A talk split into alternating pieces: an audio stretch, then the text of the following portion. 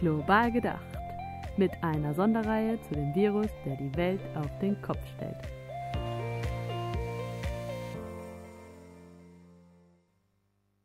Hallo zusammen, wir begrüßen euch wieder einmal zu einer neuen Podcast-Folge zum Thema Corona in Südafrika. Heute ist der 21. Mai und wir, Jonas und Johanna, berichten aus Berlin und Port Elizabeth. Jonas, bist du am Start? Jebo, jawohl, ich bin dabei. Hallo. Schön. Nachdem wir letzte Woche ja einmal ausgesetzt hatten, vor allem aufgrund wenig Neuerungen und Veränderungen, wollen wir die heutige Folge doch noch einmal dazu nutzen, wieder auf die aktuellen Fallzahlen zu gucken und auch eben deren Auswirkungen und ähm, die aktuellen Umstände betrachten. Ähm, in der vergangenen Folge, Jonas, hast du ja auch berichtet, oder es war, glaube ich, schon zwei Folgen zurück, dass es aktuelle Fallzahlen gibt im Wormer Township, wo Masifunde ja auch aktiv ist und wo du lebst. Vielleicht kannst du da einfach mal zum Einstieg drauf eingehen und uns dann auch noch so ein bisschen was über die Zahlen insgesamt in Südafrika erzählen.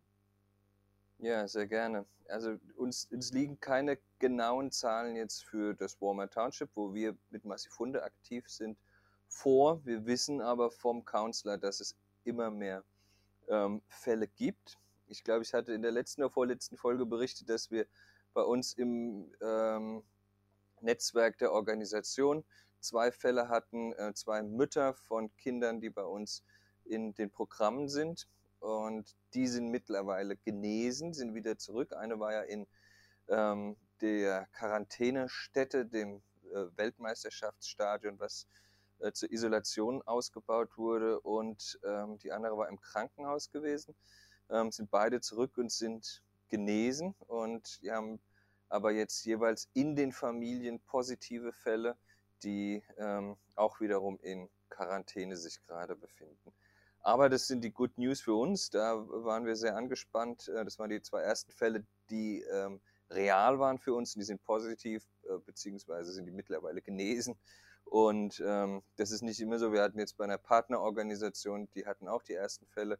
Und da sind äh, die Mütter verstorben. Und das ist für die Organisation natürlich extrem schwierig. Und es ist für die Kinder ähm, natürlich sehr schwierig, jetzt ähm, äh, mit der Situation umzugehen.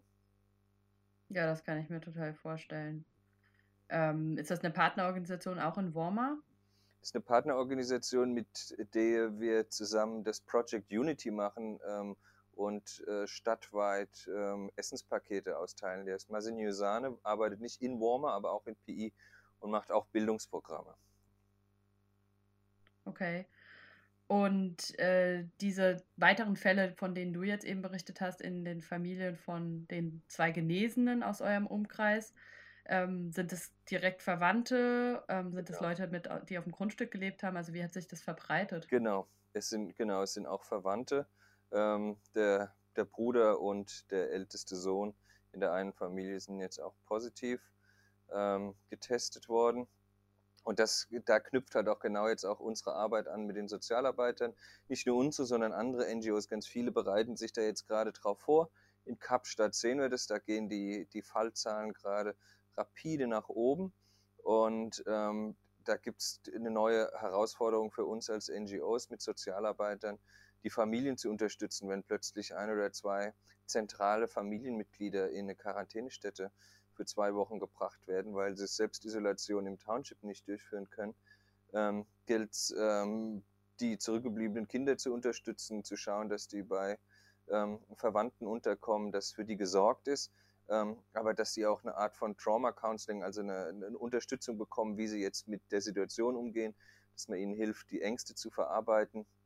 Da erarbeiten wir gerade auch so Informationspakete, ähm, wo dann die Familienmitglieder, vor allem halt die Kinder, einen Einblick bekommen, wie schauen diese Quarantänestädte eigentlich aus, ähm, ist alles nicht so dramatisch, da gibt es was zu essen und da gibt's, das ist, das ist ein ordentlicher Ort ähm, und ähm, in zwei Wochen ähm, ist die Mutter oder der Vater dann wieder zurück.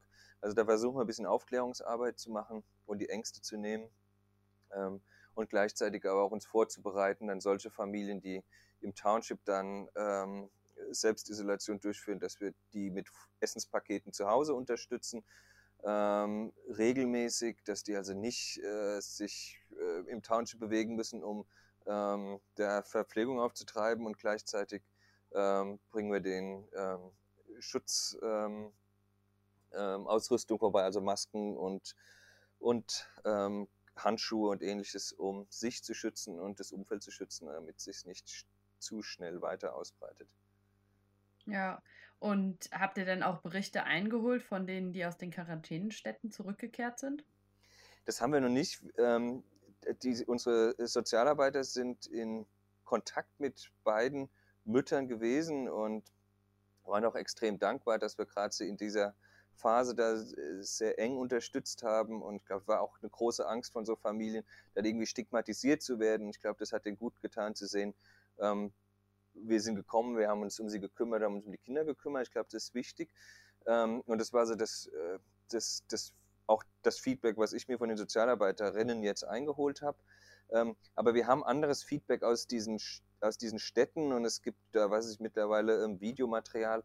Und also jetzt in dem, in dem Fußballstadion sind die in den, in den, äh, sind also noch nicht in den Zelten, sondern es sind in den VIP-Launches quasi, sind da Betten aufgestellt und ähm, insofern sind es äh, gute Bedingungen. Ähm, wie die Leute da untergebracht sind, sind ähm, noch äh, keine katastrophalen Zustände, wie man sich das jetzt vielleicht zunächst vorstellen würde. Ähm, aber ja, bisher sind die Zahlen halt auch noch niedrig ähm, und ähm, das könnte sich ändern, sobald es hier in die Hunderte und Tausende geht, die in irgendeiner Form in Quarantäne äh, gebracht werden müssen. Ja, wie sind denn die Zahlen so für Gesamt-Südafrika, für eure Bezirke? Wir Sieht man auch Unterschiede vielleicht? Ja, es gibt ganz gravierende Unterschiede ähm, und das ähm, ist das ja, Interessante im Moment. Also ähm, insgesamt hat Südafrika 18.000 Fälle und 300 Tote und ähm, ein Großteil dieser Fälle kommt mittlerweile aus der Region Kapstadt. 11.000 der 18.000 Fälle, also über 60 Prozent, kommt aus, der, äh, aus dem Großraum Kapstadt und auch da ist das Interessante, die kommen zum einen aus Kailija, einem der größten Townships, wo sich rasend schnell verbreitet, kommen aber auch aus Hout Bay, also einem der, der Stadtteile aus der Oberschicht, wo sich ebenfalls schnell verbreitet. Ähm, also äh, recht interessant und ähm, beide, ähm, die Menschen aus beiden, aus dem Township und aus dieser, diesem reichen Vorort Hout Bay, kommen ins selbe Krankenhaus, in das Corona-Krankenhaus. Ähm, ähm, und da wurde jetzt auch schon berichtet aus, aus Kapstadt. Ja, ich habe in, in der vorangegangenen Folge auch erwähnt, dass es, wenn man zwei Monate sich im Lockdown befindet und die Krankenhäuser leer sind und die Zahlen sich nur wirklich ganz langsam, ähm, langsam zunehmen, ähm, dass, die, dass die Bevölkerung, ähm, dass, äh, ja, das, dass das zu Spannungen in der Bevölkerung äh, führt und natürlich zu, zu Verunsicherung, ob das denn nun wirklich alles so, so richtig ist, dass wir uns dem so Lockdown befinden, wenn man irgendwie noch gar nicht sieht, wie sich die Krankheit auswirkt, wie sie sich verbreitet. Und jetzt in Kapstadt gehen die Zahlen nach oben und ähm, es sind innerhalb der kürzesten Zeit, also heute habe ich einen Artikel gelesen, ist das für Corona bestimmte Krankenhaus, sind die Intensivbetten bereits ausgefüllt und es fehlt an Krankenschwestern und an Ärzten. Also es geht sehr schnell, dass äh, wir da an die Kapazitätsgrenze stoßen. Und ja, die Vorhersagen für die kommenden Monate ähm, sind daher ähm, ähm, um einiges dramatischer, ja? Wenn es sich dann um, um Tausende, äh, Zehntausende Fälle handeln könnte. Da ist das Land weiterhin noch nicht darauf vorbereitet, so scheint es klingt ja eigentlich nach einem ziemlichen Twist zwischen einerseits die Menschen äh, wissen nicht, ob diese Einschränkungen wirklich not notwendig sind, weil die Zahlen langsam steigen, aber andererseits sind teilweise Kapazitätsgrenzen schon erreicht oder werden bald überschritten. Ähm, hast du das Gefühl, die Information der Bevölkerung ist dahingehend auch ausreichend? Also wissen die Menschen, dass es jetzt in Kapstadt, das, was du eben gelesen hast, dass es in Kapstadt in dem Corona-Krankenhaus eigentlich schon ziemlich knapp wird? Ja, das hat sich jetzt, ähm, diese Neuigkeit hat sich heute schon schnell verbreitet in sozialen Medien. Ähm, und ähm, auch so die ersten eher prominenten Todesfälle ähm, haben sich äh, über die letzten Wochen ähm, in den sozialen Medien verbreitet. Und ich glaube, das war irgendwie wichtig, damit es, äh, ja, grausam, aber damit es irgendwie greifbar wird. Ähm, ähm, da haben wir jetzt ein Gesicht, so als, als Nation haben wir ein Gesicht von einem Kameramann von ähm, einem Fernsehsender, ähm, der erkrankt war und verstorben ist, ähm, hat man so vor Augen und damit ist es irgendwie ein bisschen greifbar geworden für viele.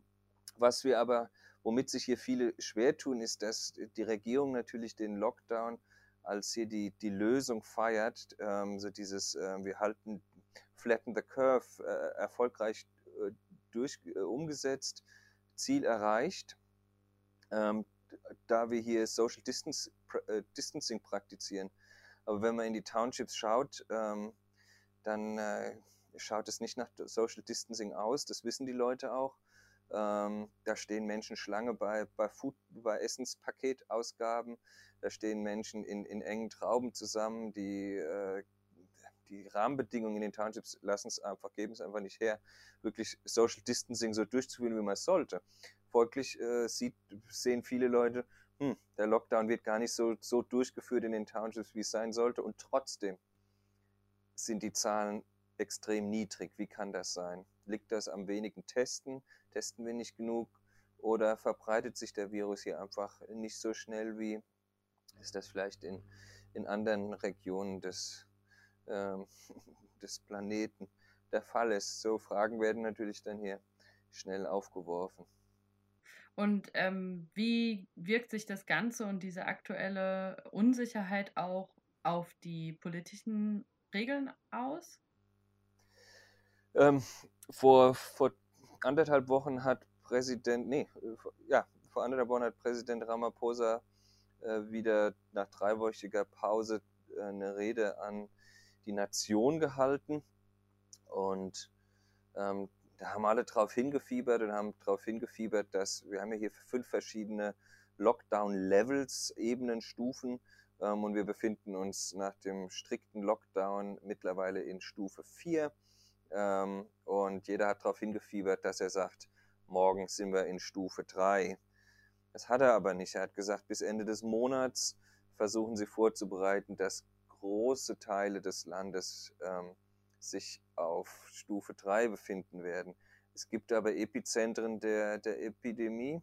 Dazu zählt Kapstadt, wie ich eben erwähnt habe. Dazu zählt aber auch die Mandela Bay, Port Elizabeth, ähm, wo ich mich gerade befinde, die in Lockdown Level 4 ähm, sich weiterhin befinden sollen, die also, wo es keine Lockerungen geben soll. Ähm, und das wird, äh, wurde heftigst diskutiert und da wurde auch aus ähm, seinen engen Beraterkreisen wurde er da äh, kritisiert. Ähm, da gab es zum Beispiel Dr. Gray, ist eine renommierte HIV- und AIDS-Forscherin hier, die einen, einen landesweiten guten Namen hat, die in ähm, dem Beratungskomitee ähm, der Regierung sitzt, die an die Presse gegangen ist und gesagt hat, was die Regierung hier macht, das ist wissenschaftlich nicht bewiesen, ähm, das macht keinerlei Sinn, das Land im Lockdown zu lassen. Es ging nur darum, ähm, Kapazitäten der Krankenhäuser zu erweitern. Ähm, das ist geschehen, soweit es möglich ist. Jetzt muss ähm, gelockert werden und die Regierung hört nicht auf uns Experten, die entscheiden aus dem Bauch heraus etc. Also, und, und das ging natürlich hier durch die Medien, das hat verunsichert, wenn das eine Expertin, eine renommierte Expertin sagt, und haben sich viele Wissenschaftler hinter sie gestellt und gesagt, ja, raus aus dem Lockdown, ähm, Wirtschaft wieder öffnen, etc. Das waren so die Dynamiken und daher kommt die Verunsicherung. Ähm, und während wir jetzt darauf hingearbeitet haben, in Lockdown Level 3 zu gehen, hat jetzt die WHO, Welthandelsorg ach, Welthandelsorg die Weltgesundheitsorganisation, World Health Organization, gesagt, dass ähm, Südafrika den Lockdown nicht lockern sollte, weil das sollte man nur tun, wenn die Fallzahlen rückläufig sind, während sie bei uns in einigen Gebieten, also in allen Gebieten weiter ansteigen und in einigen, einigen Gebieten wie Kapstadt exponentiell anwachsen. Ähm, da, hat, da haben wir natürlich heute, also ich habe heute Morgen schon geschluckt, als ich das gelesen habe, dass die WHO das empfiehlt, ähm, weil wir alle natürlich auch auf diese Lockerung hinfiebern. Das ja, das kann ich total verstehen. Ist natürlich spannend, wie jetzt zum Beispiel südafrikanische Wissenschaftler und Wissenschaftlerinnen auf so eine ähm, Äußerung der WHO in den nächsten Tagen reagieren werden, weil das ja eigentlich beides relativ wissenschaftliche ähm, Herangehensweisen sind. Ja, der, äh, der, wir haben einen Spitzengesundheitsminister ähm, und ähm, der hat direkt auf die, ähm, diese Angriffe ähm, von Dr. Gray reagiert und hat da ein Statement veröffentlicht, was im Internet einzusehen ist, wo er auf jeden Kritikpunkt einzeln eingegangen ist, detailliert eingegangen ist und es widerlegt hat, dargelegt hat, ähm, dass sie sich umfassend informieren etc. pp. Was ich groß fand, hätte, finde ich, irgendwie nicht, nicht tun müssen, weil auch ihr Angriff, finde ich, so ziemlich so äh, ziemlich flapsig über die Medien war. Es war also jetzt nicht irgendwie, dass sie da was schriftlich veröffentlicht hat, sondern sie sind ins Mikro gegangen, hat da so ihren Frust abgelassen und er hat trotzdem da super professionell drauf reagiert. Und ähm, auch Präsident Ramaphosa hat in dieser Ansprache, die ich eben erwähnt hatte, die im Großen und Ganzen für uns alle hier ziemlich frustrierend war, weil wir irgendwie natürlich andere News erwartet hatten, als wir versuchen innerhalb der nächsten zwei Wochen uns Richtung Lockdown Level 3 zu bewegen, ähm, hat er ähm, sich einige Minuten Zeit genommen, sich auch bei der Bevölkerung zu entschuldigen. Das, das hielt ich auch für groß ähm, in einer Situation, wo hier viele im Land aufgrund der, der hohen äh, Armeepräsenz und Polizeipräsenz viele Angst haben, dass wir hier eine Diktatur rutschen könnten, dass es äh, Militärstaat, Polizeistaat werden könnte. Ähm, hat er sich, hat er da die Größe gehabt, sich einfach zu entschuldigen für ähm, all die Dinge, die die Regierung falsch gemacht hat. Er hat gesagt, sie wissen nicht alles, ähm, kommen, kommen dauernd neue Informationen rein, darauf müssen sie reagieren. Und ähm, auch die Armee ist nicht geschult, im Land im Einsatz zu sein. Und kam es hier zu Todesfällen und ähnlichem. Und er hat da sich vor der gesamten Nation hingestellt und sich entschuldigt. Und das fand ich harte Größe. Aber war ich echt beeindruckt, muss ich sagen. Ja, klingt danach. Ähm, jetzt würde mich noch ganz brennend interessieren, wie sieht es so im Bereich Schule aus? Wie geht es da weiter? Das ist ja auch eine ganz große Frage, auch ich, alleine der Betreuung der Kinder wegen, aber auch natürlich ähm, des Bildungsauftrags wegen. Gibt es dazu auch Äußerungen von der Politik? Ja, ähm, hatte ich eben erwähnt, ne, dass wir einen super Gesundheitsminister haben. Dann darf ich auch erwähnen, dass unsere, Gesund dass unsere Bildungsministerin absolut Panne ist. Ähm, das ähm, ähm, ist extrem anstrengend, ihr zuzuhören und ihr zu folgen. Ähm, sie hat äh, vorgestern äh, zur Nation gesprochen und ähm, anderthalb Stunden, extrem fahrig ähm, und man merkt, es fehlt so an, äh, fehlt an System und an, an ähm, einem roten Faden, der sich da durch, den, durch die Schulöffnung, die anstehende, zieht. Ähm, sie hat verkündet, dass jetzt ab 1. Juni alle Siebt- und Zwölftklässler wieder zur Schule gehen werden. Ähm, das hatte ich auch zuvor beim letzten Podcast schon erwähnt als Plan. Ähm, und da steht es jetzt halt noch an, dass, ähm, dass viele Schulen Wasserzugang, ähm, Abwasserzugang noch gelegt bekommen müssen. Ähm, da konnte sie keine Konzepte vorlegen, wie das passieren soll, außer dass sie versprochen hat, dass das jetzt Priorität hat, ähm, nach 20 Jahren. Ähm, und ähm, es steht die, die Säuberung der Schulen an. Die Schulen werden so umgebaut und so vorbereitet, dass quasi alle äh, Klassenräume für die Siebtklässler und, äh, in den Primary Schools, in den High Schools alle Klassen für die Zwölftklässler zur Verfügung stehen. Das erlaubt in den Township-Schulen, wo, wo oftmals 50, 60 Kinder sich einen Klassenraum teilen, erlaubt das natürlich, dass man Social Distancing durchführt. Ähm, ich habe äh, vorhin gelesen, äh, dass das Department für äh, das Bildungsministerium in Gauteng also es ist die, die Provinz, in der sich Johannesburg und Pretoria befindet.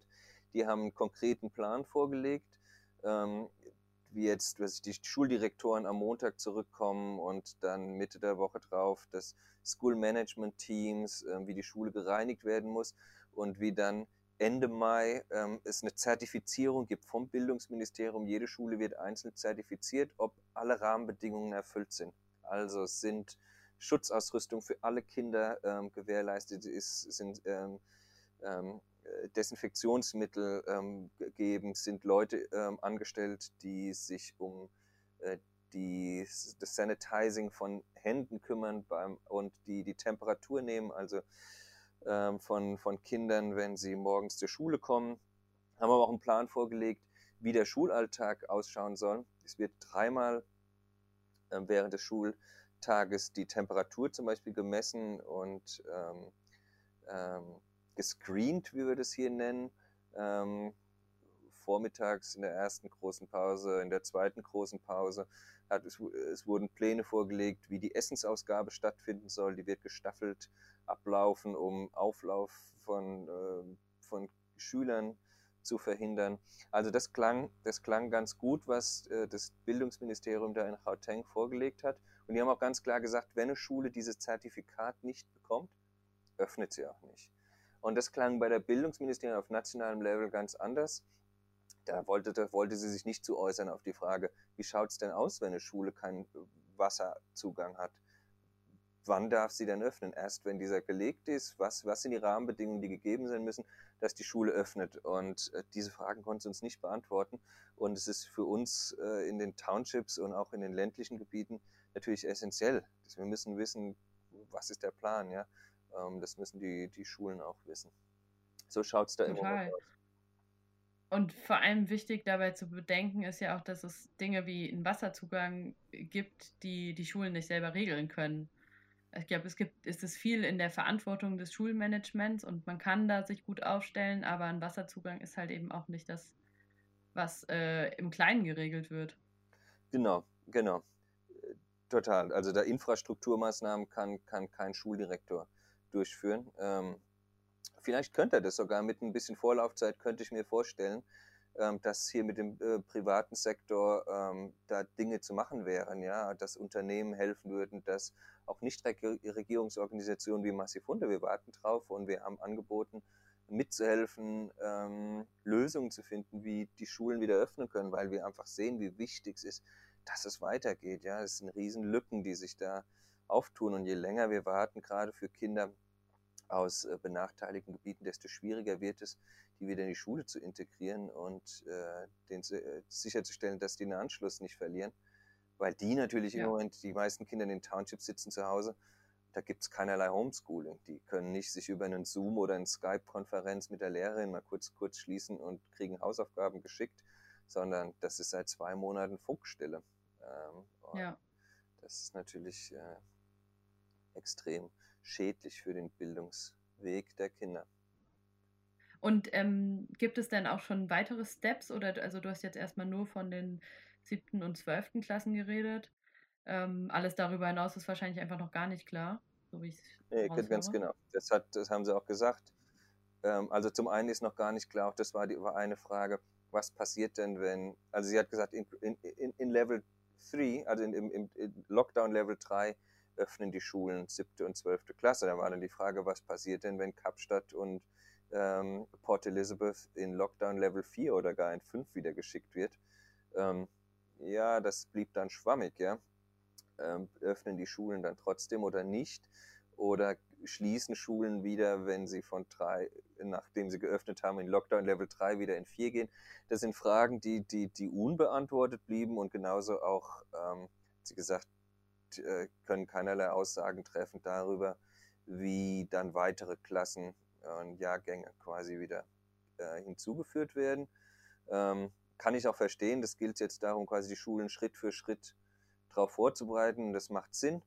Ähm, wenn die jetzt die siebten und zwölften Klassen haben, vielleicht stellen sie bald fest, na, die, die Räumlichkeiten lassen es noch zu, die sechsten und elften Klassen dazu zu bringen. Ähm, und dann kann man parallel dazu theoretisch weitere Räumlichkeiten ähm, schaffen. Und da hat sie von Zelten gesprochen, von Containern, ähm, aber auch von staatlichen Einrichtungen, von was ich auch Bildungszentren jetzt wie das von Massifunde, die genutzt werden könnten, um mehr Klassenräume zu haben, um ähm, Social Distancing äh, gewährleisten zu können für die Kids. Ja. ja, ganz, ganz spannend. Ähm, ich denke, du wirst uns sicherlich auf dem Laufenden halten, wie auch diese hoffentlich ausstehende Schulöffnung für die ersten Klassen abläuft. Und dann werdet ihr ja auch sicher im Kontakt mit euren Learnern sein, die in diesem, diesen Klassen sein, sitzen werden. Ähm, ich würde sagen, da gehen uns die Themen gerade nicht aus. Ähm, trotzdem würde ich gerne auch zum Schluss nochmal sagen, auch für die Hörer alle da draußen, dass wir uns auch äh, nach der letzten Woche nochmal überlegt haben, wir, wir berichten dann, wenn es aktuelle Sachen zu berichten gibt. Wir wollen kein Empty Talk machen, sondern aus Südafrika berichten und das macht Jonas ja ganz großartig für uns. Ähm, das heißt, wir sind immer vor allem dann da, wenn es Neuerungen gibt. Und so wie sich das anhört, wird da in den nächsten Wochen einiges Spannendes passieren, Jonas. Ja, genau. Also es kommt Bewegung rein. Zum einen die Lockerung ähm, und zum anderen die Fallzahlen, die nach oben gehen und die Krankenhäuser, die sich langsam füllen. Ähm, und das wird, ja, da wird es Dinge zu berichten geben, bin ich mir auch sicher. ja, ich drücke auch dir ganz, ganz fest die Daumen, dass ihr gut durch die nächsten Tage, Wochen kommt und dass der Lockdown nicht allzu nervig ist. Ähm, und freue mich, wenn wir uns dann ganz bald wieder hören. Vielen Dank. Freue ich mich auch drauf. Ja. Und äh, danke dir. Ich freue mich auch immer über Feedback. Es melden sich einige ähm, Leute, nachdem sie den Podcast gehört haben und schicken mal eine Frage oder geben Feedback. Ähm, das äh, tut immer gut, weil man dann weiß, dass man nicht so ins, ins, ins Leere ähm, äh, rein podcast. Insofern rufe ich unsere Hörer dazu auf, meldet euch gerne bei uns. Das tut immer gut. Ja, und stellt vor allem gerne Fragen. Ich meine, wir können uns die Zeit nehmen, die nach bestem Gewissen zu beantworten. Ganz genau, ja. Schön, dann wünsche ich dir einen schönen Abend und freue mich auf demnächst. Vielen Dank, ich wünsche dir auch. Ihr habt einen Feiertag, dann wünsche ich dir einen schönen Feiertag noch. Dankeschön. Tschüss. Mach's gut, Jonna. Ciao.